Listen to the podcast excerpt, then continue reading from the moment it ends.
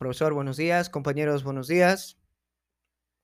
Nosotros, el grupo 4, vamos a hablar sobre lo que hemos entendido de la sesión de hoy. La sensación y percepción. ¿Qué es la sensación? Son impulsos que consisten en detectar algo a través de los sentidos externos como vista, oído, olfato, gusto y tacto.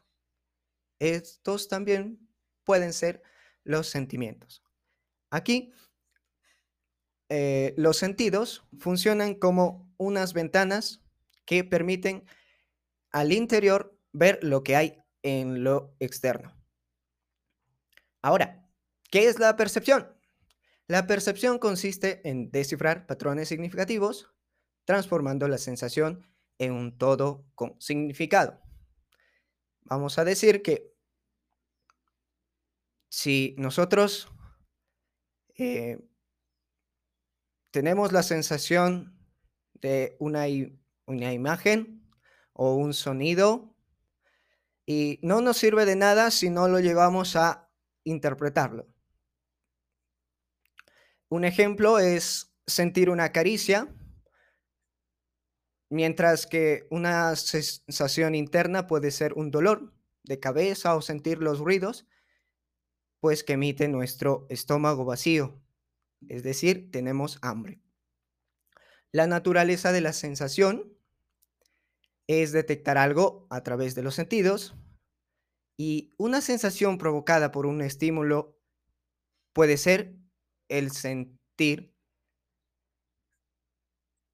eh, un ruido eh, o escuchamos la música de Beethoven y bueno, nos lleva hacia eh, quizás hasta Europa y pues contemplar la cultura muy eh, exquisita que tienen ellos en el ámbito de la ópera y la música. Eh, los psicólogos hablan también de un umbral absoluto y que es un punto en que una persona puede detectar el estímulo. Tenemos la audición, la visión, el gusto, el olfato y el tacto.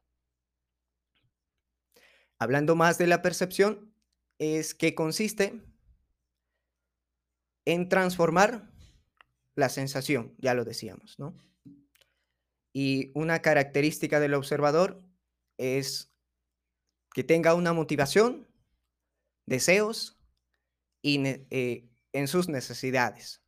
Hablábamos también de la importancia que le damos a, a nuestras clases en, en nuestra universidad. La imagen que vemos representa al amor, ¿no? Que dos personas se sienten. Concluiríamos que